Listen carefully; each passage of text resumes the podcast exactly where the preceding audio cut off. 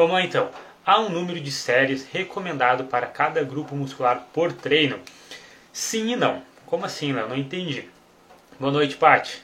Uh, vamos lá, por que sim e não? Sim, existe uma recomendação, porém, é, isso não passa de uma média, tá? Não passa, na verdade, disso, disso mesmo, tá? De uma recomendação, de um, uma coisa meio genérica, tá? Então, eles fizeram um estudo que eu até peguei aqui, separei tá, um, as recomendações deles, para nos passar uma coisa que talvez fosse mais indicado. Mas por que, que ao mesmo tempo eu digo que não tem uma recomendação? por conta de que isso é uma coisa extremamente individual, tá? Vai depender muito do seu nível de treinamento físico. Então, a tabela que eu trouxe aqui para vocês, para a gente conversar sobre esse assunto, ela depende de, uh, de algumas classificações. Se você é iniciante, intermediário ou avançado. Mas o que é um iniciante, um intermediário um avançado? Isso é totalmente subjetivo. Vão ter pessoas que consideram uh, iniciantes as pessoas que treinam há pouco tempo Vão ter pessoas que consideram iniciante a pessoa, por exemplo, que ainda, eh, por mais que ela treine por muito tempo, ela ainda não sabe, digamos, treinar direito. Mas o que é treinar direito? Entende para ver como é complexo? Uh, também já vi uh, classificações onde, por exemplo, a pessoa é iniciante se ela ainda não consegue agachar com o peso corporal dela. Só que, poxa, vai pegar uma pessoa que é muito pesada, sabe? Ou uma pessoa que, sei lá, tem uma lesão no joelho, ela vai ser iniciante por isso. Então, né, existe uma série de classificações, mas eu vou tentar aqui ilustrar para vocês né, da melhor maneira possível. O que, que eu considero um iniciante, um intermediário um avançado?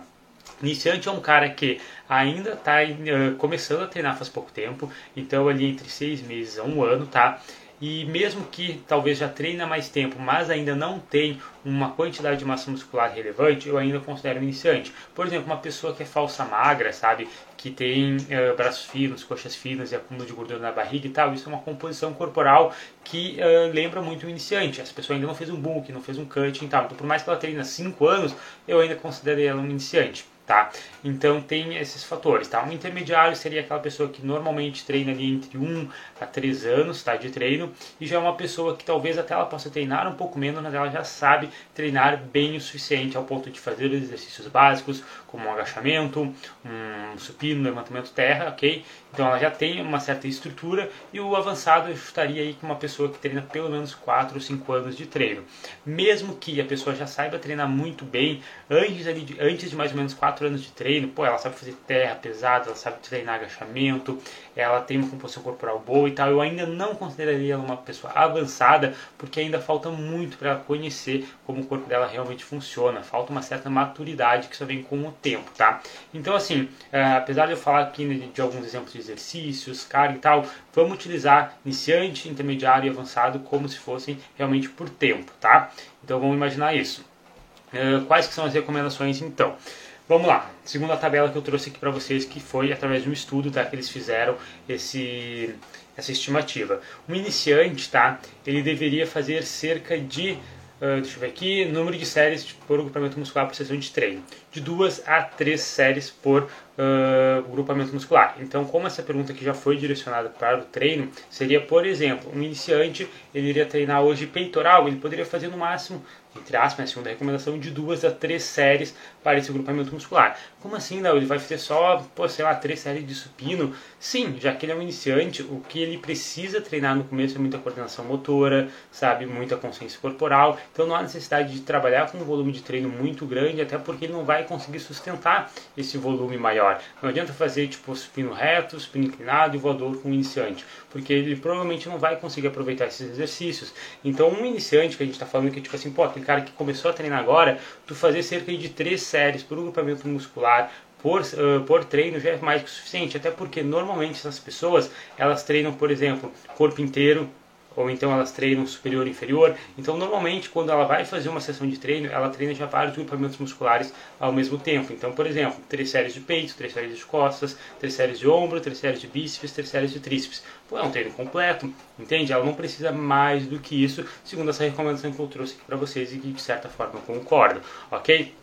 Se você é uma pessoa intermediária, então, que já treina há pelo menos ali cerca de um ano, a recomendação de séries por grupamento muscular por treino que você pode estar fazendo, segundo aqui a tabelinha, é entre 6 a 12. Tá? Isso aí uh, normalmente iria variar entre, por exemplo, 2 a 3 exercícios em média.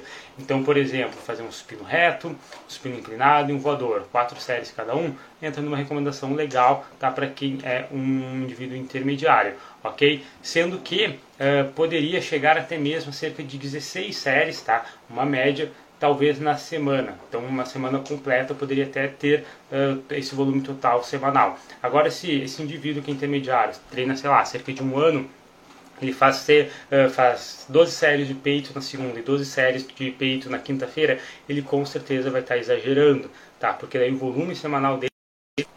Opa, travei aqui, enfim, vamos lá. Porque, enfim, se ele fizer 12 séries, por exemplo, de peito na segunda e 12 séries de peito na quinta, ele provavelmente vai estar passando essas recomendações que eu falei aqui, que é cerca de, no máximo, 16 séries para cada grupamento muscular semanalmente, tá? O indivíduo avançado, ele já pode ter muito mais uh, volume de treino, digamos assim, e aí isso vai depender realmente muito uh, da individualidade. Aqui a recomendação é cerca de 8 a 20 séries por treino, podendo chegar a, uma média de 16, digamos que é um mínimo de séries uh, semanais para um grupamento muscular de um indivíduo avançado, podendo chegar até cerca de 35, até 45 existem estudos mostrando que ainda ocorre hipertrofia, beleza? Então, enfim, é, como eu falei, é, existe sim um número de séries recomendado, mas isso varia muito né, de acordo com a tua classificação, de acordo com o teu nível de condicionamento físico e na grande maioria das vezes, ainda assim, mesmo depois de, ah, beleza, sou iniciante, sou intermediário, sou avançado, ainda tem uma oscilação, né, uma faixa recomendada muito ampla. Que nem, por exemplo, eu falei agora, um avançado, segundo aqui essa tabela, por exemplo, desse estudo que eu trouxe para vocês, só para não ficar no achismo aqui, poderia fazer entre 8 a 20 séries do mesmo grupamento muscular por treino. Então tu vê como é uma margem muito grande, é, é cerca de tipo 8, e aí tu pode fazer ainda mais, mais do dobro, ou seja, chegar até 20. Então varia muito, tá? Vai muito da tua individualidade. Então o que, que eu sempre recomendo que vocês façam? Calculem o volume de treino, tá? Em séries semanais. E aí depois disso vocês só fracionam né, de acordo com os dias que você vai treinar na semana. Então, sei lá, Léo, vou fazer 20 séries de peitoral, porque sei lá, estou acostumado, ou quero testar, vou fazer 20 séries de peito na semana, beleza.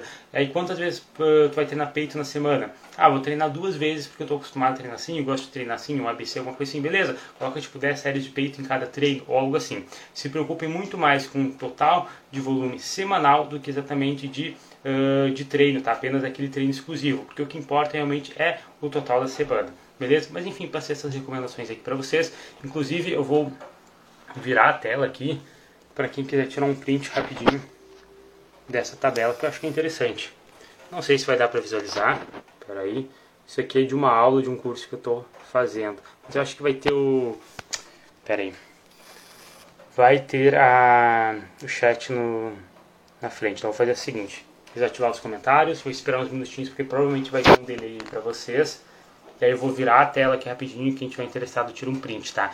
Essa tabela aqui é de um estudo de 2018 e quase todas as, recomendações que eu vejo sobre volume de, de séries, até mesmo número de repetições, que também tem nessa tabela, então é bem interessante, uh, giram em torno disso, tá? Acho que já deve ter tirado o chat aqui para vocês. Vou virar aqui a tela, quem tiver interessado tira um print rapidinho, que é bem, bem interessante, isso aqui vai ser um grande facilitador para vocês, tá? Segurando aqui, deve ter dado para tirar um print, né? E aí é bem legal que diz o número de séries para ocupamento muscular por sessão de treino, que foi a pergunta que me fizeram agora. Também fala sobre o número de exercícios, repetições e o número total semanal. Se baseiem muito mais nisso, tá? Quando forem controlar o volume de vocês. Acho muito, muito mais interessante. Deixa eu virar aqui. Foi. Vou agora ativar os comentários. Na verdade tem que esperar um pouquinho porque tem um delay também. E aí pode voltar os comentários bem na hora que vocês estiverem tirando o print.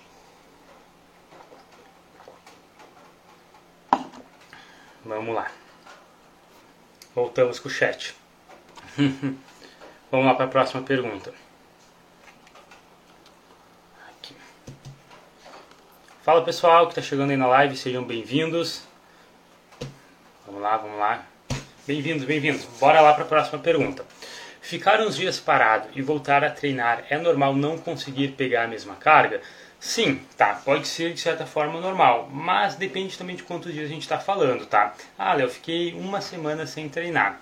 Beleza, se você quando volta treina com menos carga, sei lá, usando exemplo, por exemplo, agora virada de ano e tal, provavelmente, provavelmente não, com certeza é um fator psicológico, tá? Muito mais psicológico do que necessariamente perda de força. Porque como eu sempre falo aqui também, já fiz um post, tá? A perda de força, ela exige muito mais tempo, né, sem treinar. O destreinamento demora mais uh, demora muito tempo beleza? Não acontece só de um dia para o outro ou de uma semana para outra, leva, leva cerca de 3 a 4 semanas. Então, depende de quantos dias ficou parado sem treinar, tá? Mas no geral é isso que acontece, é muito mais perda psicológica. Ah, Léo, fiquei 15 dias, 20 dias, aí sim pode ser de uma forma mais significativa e pode ser que você de fato né, uh, não consiga pegar mais as mesmas cargas porque você está uh, realmente já perdendo força. Mas antes disso, pô, uma semana, 10 dias, a perda de força que tem, né, de não conseguir pegar as mesmas cargas é totalmente psicológico. E enfim, mas isso aí é normal, tá? Eu também acontece comigo também, mesmo sabendo que eu não perdi força. Enfim, às vezes é questão de disposição, né? A gente está um tempo já sem treinar, então a nossa rotina já não é a mesma, a gente não está, não digo nem tão motivado, mas a gente não está tão concentrado, tão realmente disposto, né? Porque, enfim, a gente veio de alguns dias parados, então normal, natural, tá? Mas não fica, mas não fica preocupado com, uma, com, com um pensamento de tipo, ah, perdi força, não consigo levantar as mesmas cargas, perdi massa muscular, alguma coisa assim, não tem nada a ver, tá? Realmente é muito mais fácil ser um fator psicológico. Mas como não falou quais são os dias, né, que você ficou parada, fica mais difícil de fazer essa análise. Vamos lá. Vou dar prioridade aqui para as perguntas que estão fazendo e a galera tá online. Bora lá. Pera aí. Treinar de manhã e de noite é bom? Depende, cara, depende, tá? Pera aí. Deixa eu me ajeitar na cadeira, tava todo torto. Por que que depende? Porque não conheço a tua rotina, eu não sei qual treino você vai fazer, como que é a sua alimentação, qual que é o seu objetivo. Pensa comigo, você vai lá, acorda e faz um aeróbico de manhã, volta para casa, come, descansa e tal, e volta de noite na academia para fazer uma musculação, tranquilo, show de bola. Agora se você vai fazer musculação de manhã e de noite, aí já é um pouco mais complicado. É possível? É possível, mas pô, cara, sendo sincero, não é necessário. Ah, Léo, vou fazer peito de manhã e vou fazer tríceps à noite. Cara, tranquilo, realmente você vai ter uma melhor, um melhor desempenho né, no segundo treino do dia e tudo mais. Não vai ter aquela queda, na verdade, de performance porque tu treinou um grupamento muscular antes né? Já que o segundo grupamento muscular que tu treina no dia, ele normalmente é mais comprometido, né? No dia que eu digo na sessão. Então realmente não vai ter essa perda de performance. Mas, cara, não é significativo se você não é um atleta, tá? Se você é uma pessoa normal, quer colocar um shape bacana, é, enfim, não é realmente um atleta de elite, do tipo assim, profissional, isso não vai fazer diferença na tua vida, sabe? Na tua rotina e tal. Então, não é necessário de forma alguma treinar de manhã e de noite, mas se você fizer, é válido, tá? Mas também não espere mais resultados, porque sendo sincero, como eu disse, como você não é um atleta, sabe, isso não vai fazer diferença. Então é meio que indiferente. Mas é, é, segue essa dica que eu dei. Se for um aeróbico e uma musculação, sabe, um horário aeróbico, um horário de musculação, é super de boa, vai funcionar muito bem. Mas também se você fizesse os dois juntos, ia funcionar da mesma maneira. Agora, se os dois são musculação, pode dar certo, mas as chances de você estar tá fazendo alguma merda vai ser também muito grande, tá? De não estar dando descanso suficiente para um grupamento muscular ou alguma coisa assim, tá? Então, enfim, tem que colocar numa balança. E, também, principalmente, a questão da adesão. Por quanto tempo você vai conseguir ir para academia, por exemplo, duas vezes no, no dia, sabe? Tem que pensar nisso também, tá? Então, se quiser aí, Gabriel, uh, já que está online aí, se quiser me mandar mais informações para fazer uma análise um pouco melhor, responder essa tua dúvida de uma forma mais individual, pode mandar aí. Uh, por onde que manda as perguntas? Sim, aqui embaixo no chat vai ter o aviãozinho, vai ter o coraçãozinho e vai ter um balãozinho com ponto de interrogação. Eu acredito que sim. Nossa, faz muito tempo que eu não assisto uma live, eu só abro as minhas. então, mas eu acredito que seja isso, porque é mais ou menos isso que aparece aqui comigo. Vamos lá então. Vou dar prioridade para a galera que está online. Homem consegue ganhar um quilo de massa magra por mês e mulher 0,5 quilos por mês? Confere? Não, cara. A não ser que seja um iniciante, tá? Existe uma tabela, uh, existem duas tabelas na verdade. Uma de Alan Aragon, se não me engano, e uma de Lionel MacDonald. São dois uh, cientistas muito, muito fodas de uh, treinamento né, e nutrição para naturais. Eles se destacam muito né, justamente por isso. E aí eles fizeram essa tabela com baseado em diversos uh, outros estudos, tá? Então é uma coisa que realmente, uh, apesar de ser uma estimativa, a gente nunca sabe com tanta precisão porque depende da genética, é uma, são dados muito precisos, tá? Uma média muito boa. E aí o que que aparece lá? Vou abrir aqui de novo para vocês. Pera aí. Tabela. muscular. Deixa eu ver se pesquisando assim no Google aparece. Uh...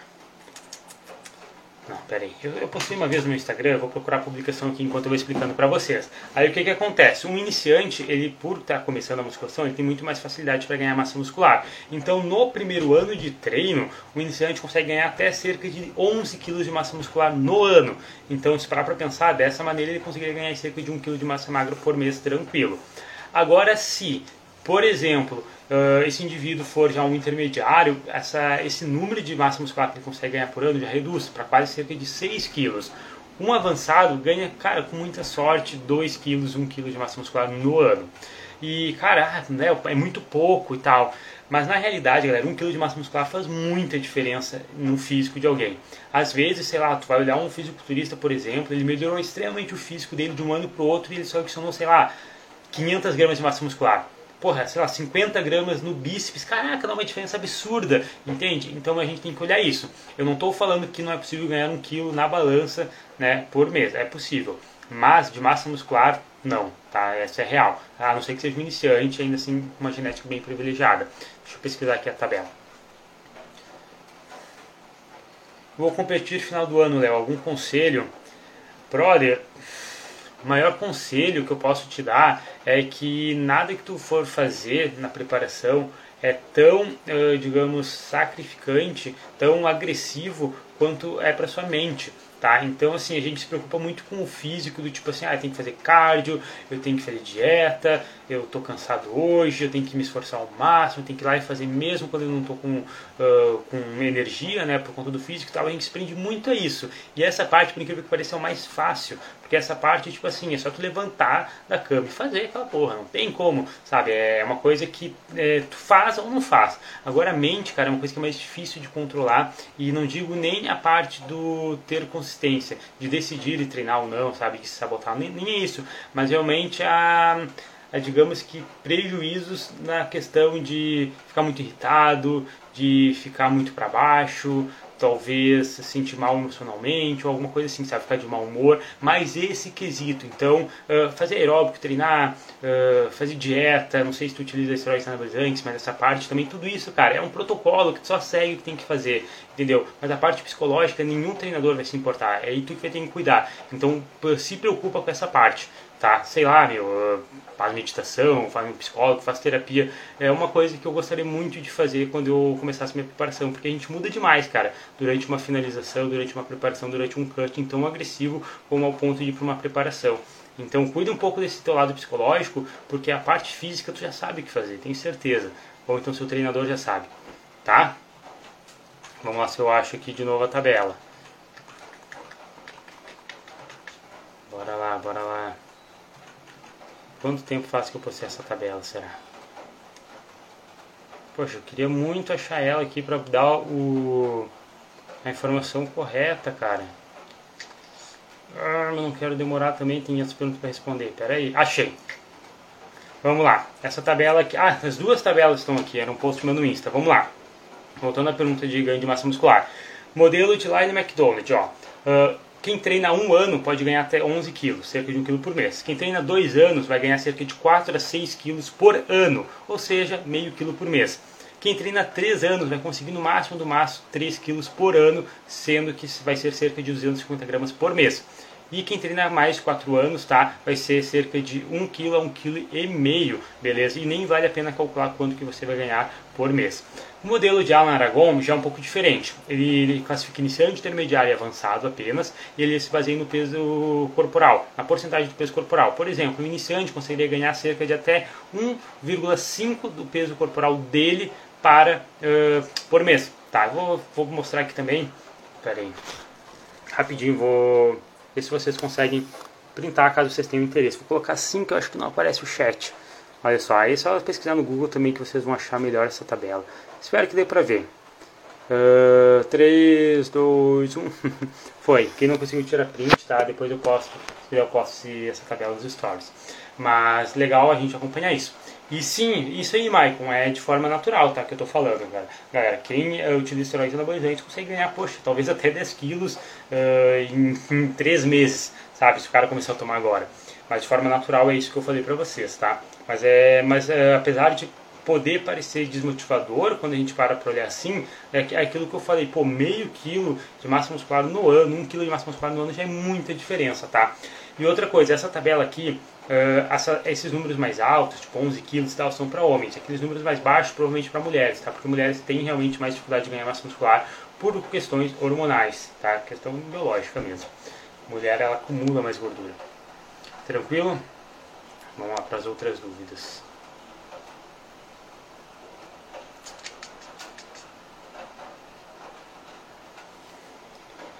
Vamos lá, Guizinho perguntou: Tu ainda faz atendimento individual? Quais os valores? É nóis, mano.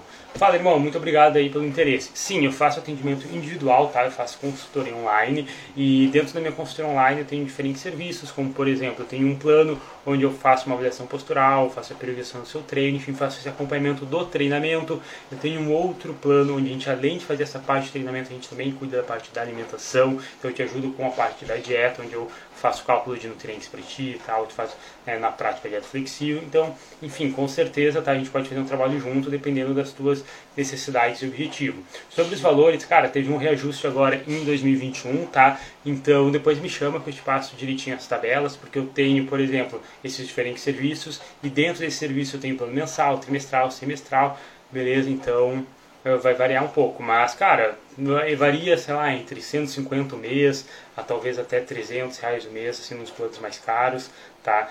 Então, conforme também tu fechar mais tempo comigo, se for trimestral, tem um desconto muito grande, de quase metade do valor. Se é trimestral também tem um desconto, beleza? Então, sim, eu faço esses atendimentos, tá? Eu faço uh, online e é só me chamar que eu te entrego os valores de uma forma um pouco mais precisa para te dar uma olhada, tá? Qualquer pessoa que estiver aqui assistindo a live, se quiser me chama depois que eu mando a tabela, tá? Sem compromisso nenhum, fiquem tranquilos, tá? Não sou aquele cara chato que fica cobrando para fechar. Se quiserem conhecer meu serviço, fiquem à vontade. Vamos lá, tem mais perguntas? Essa pergunta aqui, quem fez foi a Aline, mas a Aline entrou na live, eu não sei se ela está aí ainda. Aline, se estiver aí, manda uma mensagem, tá? Como a Aline mandou essa dúvida antes da live começar, aí não aparece ela ali embaixo, tá? Vamos lá. Consigo ganhar massa só com treino, estando em cut? Olha, uh, fica muito complicado quando a gente fala de ganhar massa muscular durante um cutting. Por quê? Porque durante o cutting a gente está em déficit calórico, a gente está entregando menos energia que o nosso corpo necessita, ok? E por esse motivo uh, o ambiente é muito desfavorável para construir massa muscular. O ambiente é favorável para a gente perder massa muscular, perder gordura, né? A gente perde independente do tecido que seja. E aí qual que é a estratégia, por exemplo, no cut? A gente manter as proteínas altas, manter o treino pesado e tal, para justamente manter a massa muscular, beleza? Então, digamos que no cutting a gente está combatendo para a gente não perder a massa muscular. Então, tu querer ainda ganhar no cutting é muito mais difícil. É possível?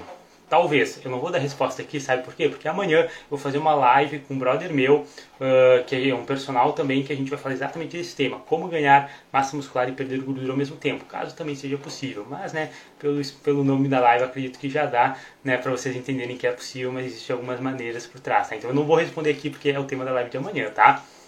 Uh, e seguinte, outra, outra questão, tá? É, nessa dúvida aqui, eu fiquei em dúvida se você estava falando com apenas treino e, e, sem dieta, tá? Se for apenas treinando e sem dieta nenhuma, tu nem sabe na verdade está em cut, então, né? Já não, já não é possível. Então, se estiver controlando a dieta e ainda treinando pesado e tal, pode ser que seja possível, mas depende de alguns fatores que a gente vai falar na live de amanhã, tá? Olha aí, Paty, já se interessa na live de amanhã também. Deixa eu ver o que estão falando. Fala Bruna, tranquila? Seja bem-vindo aqui ao meu perfil, fico feliz aí pelo interesse. Qualquer coisa é só me chamar no direct depois e a gente troca essa ideia. Vamos fazer uma parceria sim. Fico feliz, bora lá, ver se tem mais alguma dúvida. Ah, a pergunta da Paty. É, ela é, foi a mesma coisa, mas vou ler aqui de novo. O iniciante em processo de perda de gordura não consegue ao mesmo tempo ganhar uma boa porcentagem de massa muscular? Ela colocou na próxima caixinha de perguntas a continuação. Tudo isso a gente vai responder amanhã, beleza? Mas, né, como vocês já viram o nome da live de amanhã, que é como ganhar massa muscular e perder gordura ao mesmo tempo, ou como perder gordura e ganhar massa muscular ao mesmo tempo, eu não lembro né, exatamente a ordem, mas uh, é possível, só que vocês vão descobrir amanhã as estratégias para isso, beleza? Também não é uma coisa tão simples, então realmente uh, apareçam na live de amanhã, peguem um caderninho, anotem o que vocês verem, perguntem se vocês ficarem com dúvidas, porque é um processo difícil, mas talvez seja possível. Talvez. Vamos lá. Por que é tão difícil manter a adesão à dieta? Cara, a adesão na dieta, uh, manter a adesão na dieta vai depender de diversos fatores, tá? Uh, por quê? Vão ter pessoas que elas vão ter uh, fácil adesão na dieta, por exemplo, se elas têm uma rotina mais engessada. Ah, acordo X horário, pego o ônibus tal horário, chego no trabalho tal horário, tem intervalo tal horário, treino tal horário, todos os dias a mesma coisa. Essa pessoa provavelmente ela vai ter talvez uma adesão uh, mais fácil. Agora uma pessoa que ela tem uma rotina mais flexível, trabalha está de Uber, ou então trabalha como autônomo, uh, trabalha em casa, home office tal, talvez por ela não ter uma rotina tão fixa, ela pode ter mais dificuldade de adesão. Ou então outro fator, uh, problemas tipo transtornos alimentares, a pessoa tem uma compulsão, então para ela é difícil ter uma adesão à dieta. Ou, sei lá, outro exemplo, a pessoa poxa, sei lá, ela teve um problema emocional, ela tem problemas emocionais com muita frequência, sabe, na, na rotina dela, sei lá, o trabalho dela é muito estressante, ela tem que lidar com pessoas e frequentemente ela discute com pessoas, por exemplo, ela se sente mal com aquilo. Quando a gente tem um problema emocional, vão ter dois, dois tipos de pessoas. A pessoa que está muito estressada, ansiosa tal, por conta desse problema, vai querer comer demais. Outras que nem eu, já nem sinto vontade de comer, eu perco apetite quando eu tenho algum problema assim, desse, né, sabe, desse quesito. Então, uh, quando a gente fala de por que, que é difícil manter a adesão na dieta, depende. Depende muito da rotina, tá? Tu vê como é individual então não tem uma resposta certa. Mas se fosse falar de uma forma geral, de uma forma assim generalizando, tá? Qual que seria, na minha opinião, o maior, de, o maior motivo de ser tão difícil manter a adesão à dieta seria justamente por conta do nosso círculo social. Ao meu ponto de vista, tá? Que isso fique claro. Isso não é regra, isso não é estudo nem nada, é por achismo, né? Por opinião minha. O que, que eu quero dizer com círculo social? Cara, uh, se você morar sozinho, sei lá, um exemplo, tá? Eu não tô viajando, mas se você, sei lá, morasse sozinho, se você, poxa, sei lá, não existisse uma pizzaria na tua cidade, não existisse um fast food onde tu mora, sabe? Ah, no mercado só vendesse alimentos saudáveis e tal, tudo isso seria muito fácil de fazer dieta. Seria um cenário, tipo assim, muito tranquilo de fazer dieta, porque na verdade tu nem sentiria falta de comer besteira, já que não é uma coisa viável na sua rotina. Então, essa convivência, né, esse ambiente, esse círculo social, de certa forma, ele influencia muito na nossa dieta. Porque a gente vai, sei lá, almoçar com nossos pais, a gente vai jantar com os amigos e tal, vai ser uma pizza que a gente vai pedir, a gente vai fazer um churrasco com muita gordura, entende? Uh, uma comemoração do serviço vai ser, sei lá, um sushi, alguma coisa assim. Então tende a, por conta do ambiente, né, e por conta de comemorações, celebrações e realmente das nossas amizades, a gente uh, digamos que deslizar na dieta mais facilmente. O que não é errado, tá? Não estou falando que comer um churrasco, comer uma pizza é ruim. Vocês sabem disso, vocês me conhecem, vocês sabem que uh, eu sou muito fã de uma dieta mais flexível. Mas o que eu estou querendo dizer é que, na minha opinião, uh, o maior motivo de ser difícil manter adesão à dieta seria justamente todas essas circunstâncias né, que são externas. Ambiente, pessoas à nossa volta e tal, que tendem a nos tirar do plano, digamos, com mais facilidade. Porque uma pessoa que não está seguindo dieta, uma pessoa que não treina, uma pessoa que não tem o mesmo objetivo que você, ela não vai te entender. Ela nunca vai te entender. Não adianta tu pedir. Ela pode falar que entendeu, mas ela não vai entender. Ela vai achar que é frescura, ela vai achar, não, mas vai lá, come só um pedacinho de pizza, só um docinho e tal. E às vezes aquilo ali para ti é, digamos que um, poxa, sei lá, um, esqueci o nome, como se fosse uma reação em cadeia, sabe? Tu faz aquilo ali, come só um docinho, come só um pedacinho de pizza e de repente tu não consegue se segurar, sabe? Claro que se você fizer uma dieta mais flexível, isso provavelmente não vai acontecer, tá? Mas, enfim, ainda assim acontece na grande maioria das pessoas, porque elas justamente não seguem uma dieta flexível. Então eu acho que eu consegui responder aí a minha opinião, tá? Mas é como eu falei, de uma forma muito, muito individual. Cada pessoa tem a sua dificuldade né, com dieta. Já vi gente falando que, ah, meu ponto fraco é chocolate. Ah, não, meu ponto fraco é final de semana. Meu ponto fraco é quando eu vou com minha sogra. Meu ponto fraco, nossa, já vi tanta coisa, sabe? Ah, sei lá, a galera viaja às vezes, sabe? Tem, tem coisas que às vezes tu nem acredita, sabe? Tipo, ah, sei lá, meu ponto fraco é... Pô, sei lá, deixa eu ver uma loucura aqui que eu já ouvi. Que eu já vi muita loucura. Como é que era? Teve uma que eu vi, que eu acho que era não lembro se era banana ou abacate, mas tipo assim, o ponto fraco da pessoa era fruta, sabe? Ela exagerava na fruta, ela passava as calorias, passava os carbos dela com fruta. Acho que era é, banana por causa de tem carbo alto. Então cada um tem motivo, assim, digamos, para não ter uma adesão na dieta tão perfeita. Se eu fosse pros erros, ia comer só BK. Exato, imagina, cara, tu tá ali, tipo, eu moro perto do McDonald's. A sorte é que eu tenho uma cabeça muito boa, sabe? Não, não tenho muita vontade de comer McDonald's. Mas imagina, sei lá, tem McDonald's de um lado, Burger King no outro, uma pizzaria na frente. Todos os dias, sei lá, teus amigos, teus familiares estão lá indo nesses lugares, comendo na tua frente e tal. Não tem como, sabe? Vai dificultar a tua adesão na dieta. Mas aí tu tem que saber, uh, digamos que manipular isso, né? De desdobrar isso através de uma dieta mais flexível. Então tu vai ter que encaixar mais refeições livres ou coisa assim. Opa, coloquei a pergunta errada aqui. Vamos lá. Michael perguntou de novo. Léo, se eu treino à noite e durante o dia eu não me alimentei bem, eu devo ir treinar igual? Sou ectomorfo. Léo, se eu treino à noite e durante o dia... Peraí, buguei. Eu treino à noite e durante... Nossa, eu disse que eu anotasse pergunta, né, galera? Olha só, anotei uma pergunta. Não, não, não tem mais nenhuma. Pessoal, vamos fazer o seguinte: quem lembra as perguntas que eu respondi, pergunta, uh, manda aí embaixo. Vou escrever essa aqui da adesão na dieta. Qual foram as outras perguntas que eu respondi? Antes de fechar a live, eu abro de novo ali o box de perguntas de veja, né? Pra mim colocar na descrição. Enfim, uh, se eu treino à noite e durante o dia eu não me alimentei bem, eu devo ir treinar igual? Tá, entendi. Uh, você vai treinar tipo 8 horas da noite e, poxa, o dia inteiro tu não se alimentou bem, deve treinar igual? E a resposta é sim, cara. Por quê? Porque se você ficar refém, à mercê de, de, que se você teve um dia bom ou ruim para ir treinar, você na maioria das vezes você não vai treinar. Porque um dia vai ser que você não se alimentou bem, um dia vai ser porque você brigou no serviço, um dia vai ser porque tu brigou namorado, alguma coisa assim vai virar um, né, uma, uma bola de neve de desculpas, tá? Então eu sei que não é exatamente esse caso, mas agora falando assim mais da parte de alimentação.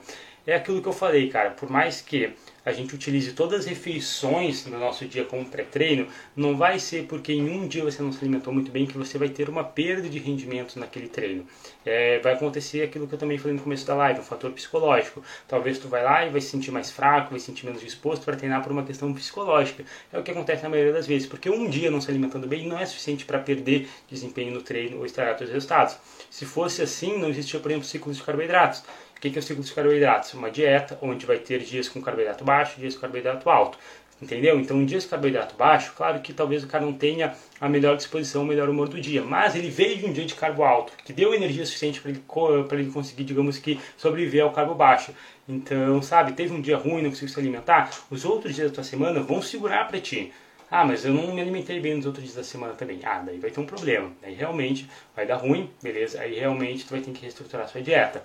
Mas respondendo a pergunta, sim, em um dia específico que você não se alimentou bem e aí você deve treinar depois, né, por conta dos horários, tal, que você tem essa rotina de treinar mais tarde, sim, você vai treinar igual, mesmo não se sentindo muito bem, mesmo não seguindo a tua rotina de alimentação muito bem. No outro dia tu compensa, volta a dieta, né, come super bem e etc. Beleza? Não tem problema. E aquela parte ali de, por exemplo, ah, sou ectomorfo, cara, não liga para isso, tá? Para biotipo. Uh, vão ter pessoas que têm tendência, de repente, a ganhar mais peso, a perder mais peso, coisas assim, mas nada que o balanço energético, né, o balanço calórico não resolva. Ah, tenho tendência a perder peso mais rapidamente, né? Ah, tenho, tenho dificuldade a ganhar massa muscular, beleza, come mais. Tenho tendência a acumular gordura e dificuldade de perder gordura, beleza, come menos. Gasta mais, entendeu? Tudo é, a gente tem que saber balancear. As pessoas têm individualidades mas não, não precisa usar isso, digamos, como justificativa de, ah, tipo, ah, não, perdi massa muscular porque sou ectomorfo, ah, ganhei gordura porque sou endomorfo tal. Isso não existe, tá? Não, não, não utilize isso como uma muleta. Beleza? Se eu comer banana como eu gostaria, engordaria na certa. Olha, olha que loucura, né? Imagina, pessoa engordar porque comeu banana. Fala, Edu, tranquilo, irmão? Vamos lá, deixa eu anotando as perguntas aqui enquanto isso. Adesão na dieta, perda de força. para mim não esquecer. Deixa eu ver. Poxa, perguntaram bastante nesse né, negócio de massa muscular. Treinar de manhã e de noite. Eu já anotei aqui as perguntas para não esquecer. Pessoal, seguinte, mais alguém tem alguma dúvida? Respondi já essa aqui que está aqui embaixo, já respondi todas que vocês me mandaram no box. Quem tiver mais dúvida, vai mandando aqui embaixo, beleza? Que agora estou à disposição, esperando novas perguntas.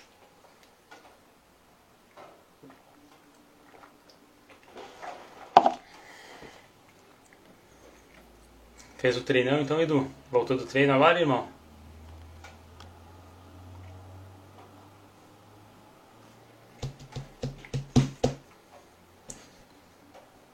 Eu lembro que o Edu tinha me feito uma pergunta, eu vou responder aqui na live, Edu, que pode ser interessante pra galera.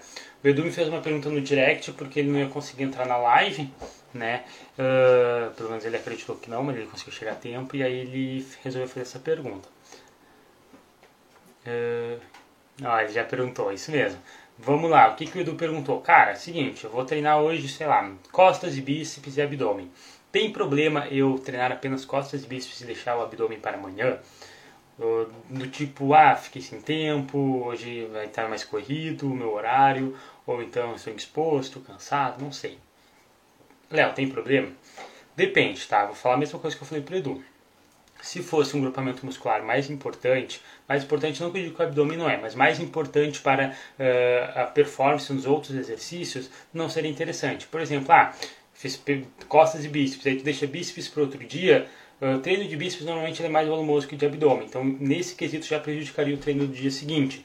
Além disso, pode ser que, sei lá, tu vai treinar, sei lá, ombro naquele dia, e aí tu vai treinar bíceps primeiro e depois ombro, então o teu ombro vai sair prejudicado, ou então você treina ombro primeiro, teu bíceps vai sair mais prejudicado. Enfim, o que, que eu quero falar? Quero falar que grupamentos musculares, digamos que a gente trabalha com volume maior, não é interessante adiar para outro dia, tá? Porque você dividiu o seu treino por algum motivo. Você faz costas com bíceps provavelmente por um motivo. Porque se você fizer bíceps no dia seguinte, o treino vai ficar muito longo ou alguma coisa assim. Aí não vai adiantar fazer, digamos que esse ajuste. Mas em casos, por exemplo, como de abdômen e panturrilha, que normalmente a gente faz só um ou dois exercícios, né? a gente faz ele com maior frequência na semana, tipo três, quatro vezes na semana, coisa assim, a gente consegue adiar com mais facilidade. Voltei. Dá um feedback aqui embaixo, apareceu do nada reconectando, mas minha internet não caiu. Mandem, tudo certo? Enfim, o que, que eu estava falando? Uh, normalmente abdômen e panturrilha são grupamentos musculares que Uh, se a gente realizar em qualquer dia da semana, ele vai cair bem, porque ele não tem, uh, digamos que, sinergia com nenhuma outra musculatura. Que, que eu quero falar com sinergia? Por exemplo, ah, treinei tríceps no outro dia vou treinar peito. O teu peito talvez não vai sair muito bem se teu tríceps estiver dolorido ou muito fadigado, porque eles fazem o mesmo movimento. Treinei bíceps no dia anterior de costas. Entendeu? Treinei perna pesado, tipo, desculpa, treinei eh, costas pesado, tipo, levantando terra, remada, curvada, fiquei com a lombar dolorido, no outro dia tem que agachar. Coisas assim normalmente vão te prejudicar. Mas quando é abdômen e panturrilha, são grupamentos musculares que de fato eles não te prejudicam no dia seguinte, tá? Então tu pode tranquilamente fazer essas alterações. Ah, ia fazer panturrilha hoje, mas vou deixar para amanhã. Sem problemas, porque por mais que amanhã tu treine perna, treine não sei o que, isso não vai te prejudicar. E você provavelmente vai deixar ele ou no final, ou no começo do treino, não importa, tá? Mas de fato, seja o horário que você fizer ele, a ordem que você fizer ele, não vai ter prejuízo para tua performance, tá? Principalmente porque é um volume de, de treino menor. Tá? Tipo, ah, se fizer abdômen, uh, sei lá, pode ser no começo do treino, ele provavelmente não vai te prejudicar uh, as cargas no supino, alguma coisa assim, provavelmente, né, também. Tem que avaliar. Mas uh, a grande questão é essa, né? A ordem, ordem não, desculpa. questão de importância, relevância que vai ter no, no, no resto da sua semana. Então, nesse caso de abdômen e panturrilha, provavelmente não vai ter relevância se você adiar para um outro dia.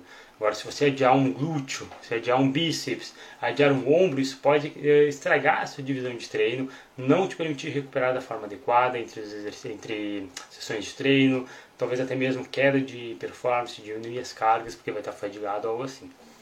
Ok? Pergunta respondida. Vou colocar essa aqui também. Eu acho que é isso aí então, galera. Deixa eu ver se tem mais alguma dúvida. Aqui. Meu segundo dia oficial de booking. Quanto tempo leva para fazer efeito? Pô, cara, muito tempo, tá? Muito tempo. Pelo menos, cara, uns três meses de booking. Antes disso, eu sinceramente considero como se fosse um mini booking, tá? Um booking bem feito, no mínimo três meses. E ainda assim você tem uma evolução meio pequena.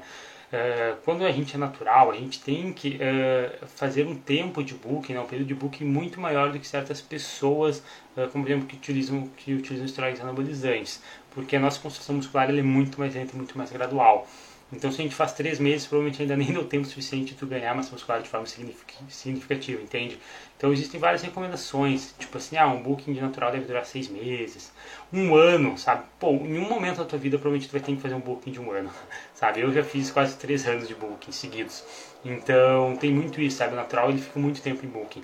Maior parte do tempo de um natural vai ser em booking, tá? Durante o ano. Tipo assim, oito meses em booking, quatro meses de cutting seis, sete meses em booking, 5 meses em cut, alguma coisa assim. Dificilmente vai ser mais cut do que book. A não ser que seja um atleta, tá? Ok, realmente né, tá forçando mais a barra, mas ele teve que fazer muito tempo de booking antes para ter essa estrutura para ele poder agora aproveitar, aproveitar entre aspas, né? Fazer mais períodos de cut, tá?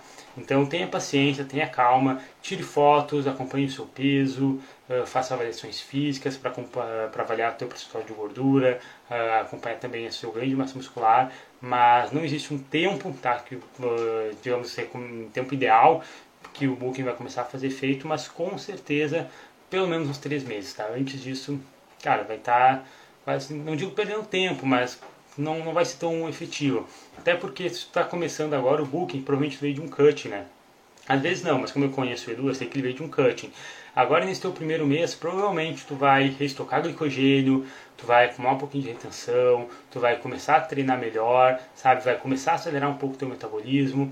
Uh, ainda não vai ser o suficiente para te ganhar muita massa muscular. Tu não, não, chegou num cutting tão agressivo ao ponto de dar um rebote assim tão rápido. Então pegue-se pegue entre aspas, né? Mas pelo menos em uns 15, 30 dias, né? Até você de fato entrar em superávit calórico. Depois que você ficou em superávit calórico, uh, vai começar a treinar melhor. Aí tu começou a treinar melhor, a partir daí vai construir mais massa muscular. Entende que é um processo muito lento, lento ganho de massa muscular de forma natural.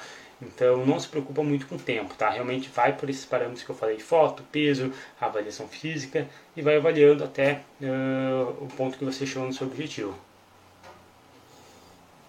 Uhum.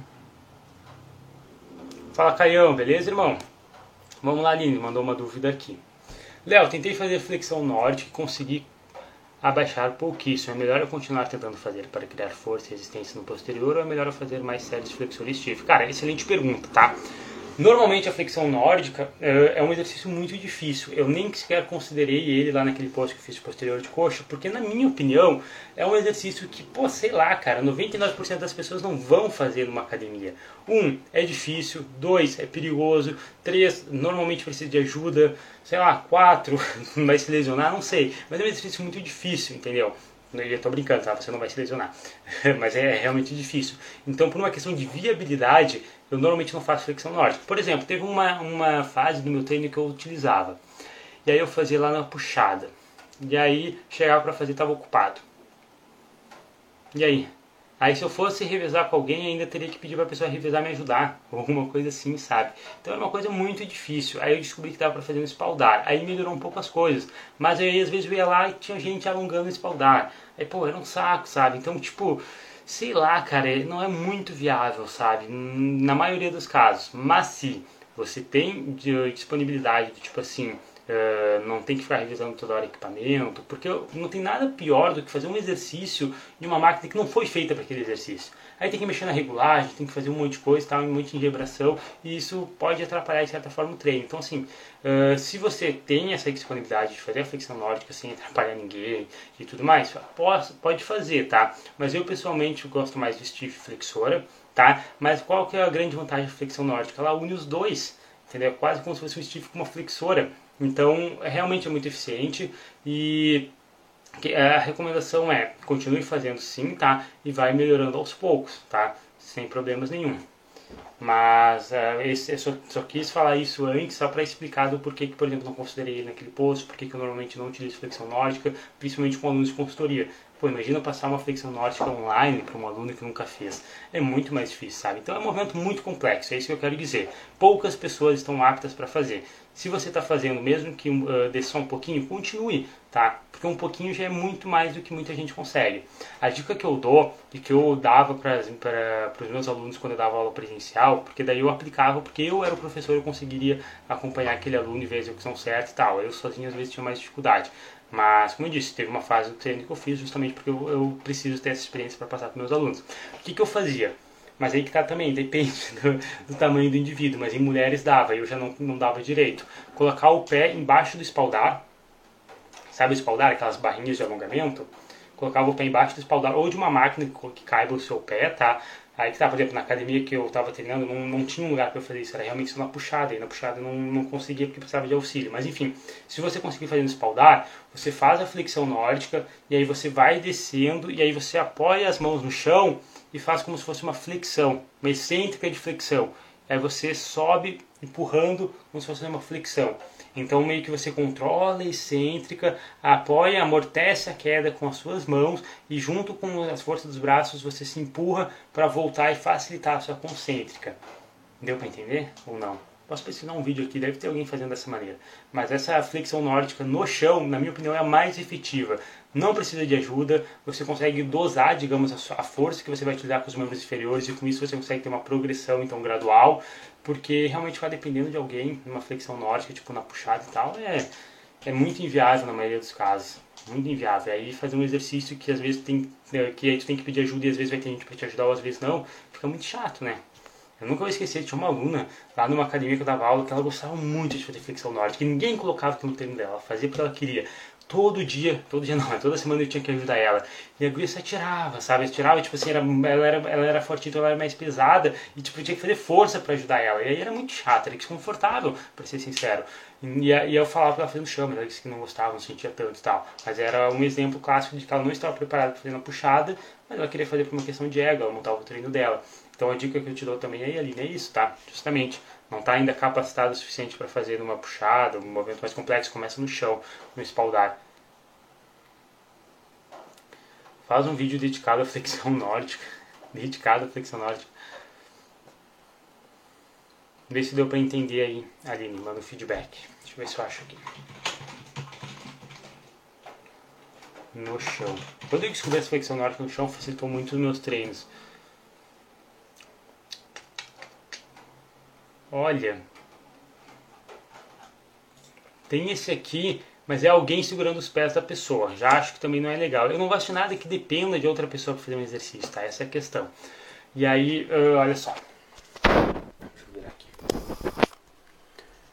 No caso, o que, que eu fazia? Aqui onde está meu mouse ficava o espaldar. Então eu apoiava os pés embaixo do espaldar. Tipo quando as pessoas fazem um abdominal, entendeu? Só que eu fazia calcanhar para cima.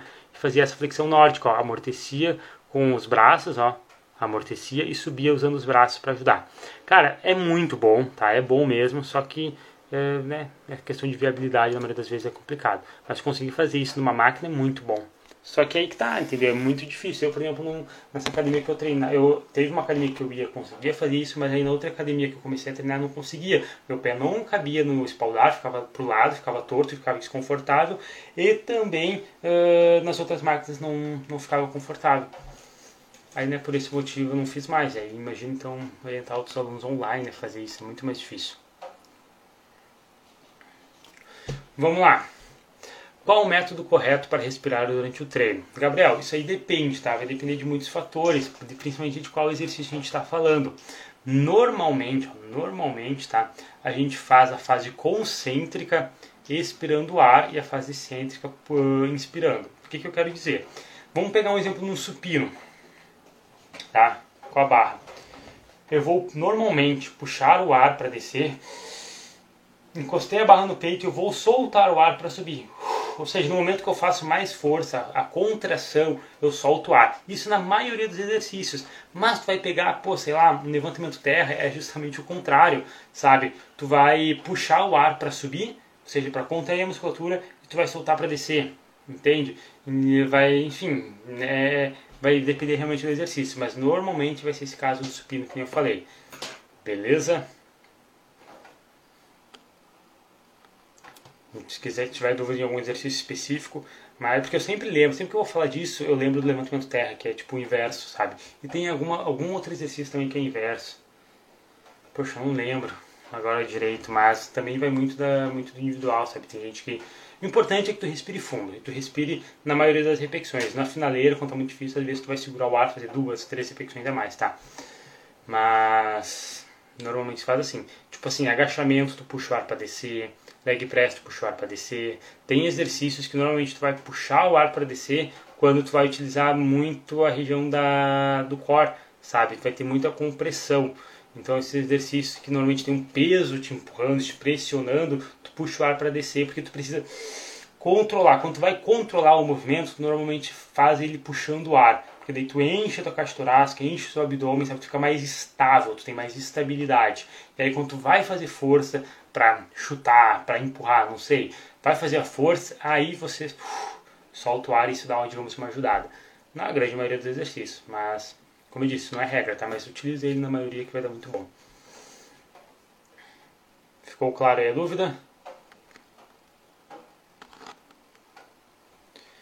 Entendi sim, vou tentar dessa forma, bem esclarecedor. Que bom então, ali, que bom que deu para entender. Eu acho que eu falei tantas vezes, tantas vezes a mesma coisa nessa flexão norte que nem eu já estava sabendo se eu estava entendendo o que eu estava falando. Mas que bom que tu entendeu, tá? Que bom, tenta assim dessa forma que tu vai gostar bastante. Como tu é uma pessoa que já treina mais tempo, já tem bastante consciência corporal, dá para te fazer, tá? Mas é por isso que normalmente a gente não vê outras pessoas fazendo. Mas é um ótimo exercício, tá? É, eu já vi um estudo, mas aí que tá, eu nunca li esse estudo, então por isso que eu não trouxe ele aqui também no Insta para vocês. E eu também não achei mais ele. Mas eu vi muita gente falando desse estudo que a flexão nórdica ativava mais posterior de coxa que qualquer outro exercício de posterior. E como eu disse, faz sentido, porque ele é meio que uh, um stiff, porque ele tem a flexão de quadril junto com uma flexão de joelho, é bem interessante, né? Mas é difícil de fazer. E aí, tipo, ah, esse estudo, como é que era? Alguém estava ajudando na flexão nórdica, era uma flexão nórdica sozinha, era no chão, não era, entendeu? Flexão nórdica é muito complexo. Não tem uma máquina, não tem uma maneira certa de fazer. Vai falar que faz flexão nórdica, eu vou te perguntar como que tu faz. Entende? Pra te ver como é o nível de complexidade desse exercício. Ficou claríssimo, Léo. Muito obrigado. Que show, irmão. Que show. Que bom que gostou. Pessoal, seguinte, vou encerrar essa live por aqui, tá? Deixa eu só confirmar se não tem mais nenhuma live. Mais live não, mais nenhuma dúvida. Não. Uh, vou encerrando essa live por aqui. Não esqueçam de ir no link da minha bio, se inscrever na Masterclass, tá? No evento gratuito que eu vou estar fazendo no dia 14 de janeiro, colocando shape natural em 2021. Cara, vou trazer um conteúdo sensacional para vocês, totalmente gratuito, totalmente online, tá? Vai ser uma aula ao vivo que eu vou fazer no YouTube, beleza? Então vocês vão receber o link com antecedência, tanto por e-mail quanto também no grupo do Telegram, porque quando você se inscreve você vai uh, poder ter a possibilidade né, de entrar no meu grupo do Telegram, né? Vai ter essa oportunidade, enfim vai ser muito, muito uh, bacana. Então não esqueçam de se inscreverem, tá? Outra coisa, vocês provavelmente já se inscreveram, né? Vocês que estão aqui. Mas lembrem que uh, vocês podem também ajudar outras pessoas. Então manda para os amigos de vocês, manda, sei lá, para tua tia, para teu tio, para teu amigo, para teu primo, não sei, qualquer pessoa que você lembra que falou que ia colocar o shape esse ano, vai lá e fala, ó, seguinte, está aqui a tua oportunidade, agora você não tem mais desculpa. Porque realmente ela não vai ter mais desculpa depois que terminar a Masterclass, ela vai saber tudo que ela precisa fazer, beleza? Então é isso aí. Gente, se inscreveram, coisa boa, galera, coisa boa. Fico feliz. É isso então. Muito obrigado por terem ficado aqui na live até o final. A live vai ficar salva. Depois vou upar no YouTube, no Spotify, beleza? E enfim, vocês já têm essas plataformas, já me seguem lá e vocês também vão poder acompanhar. Muito obrigado, boa noite a todo mundo. Valeu pela presença. É nóis. Deixa eu encerrar a live. Ah, e lembrando, ó, lembrei agora de última hora.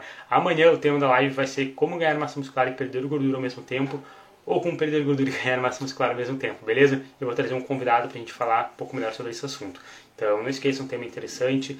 Live vai ser 9 horas ou 8 horas. Putz, caramba, eu tô com muita falha de memória, mas eu postei hoje nos stories. Então entrem nos meus stories vocês vão ver que eu postei. E amanhã eu vou postar de novo, tá? Para relembrar o horário. Mas é de noite, mais ou menos esse horário. Valeu, galera.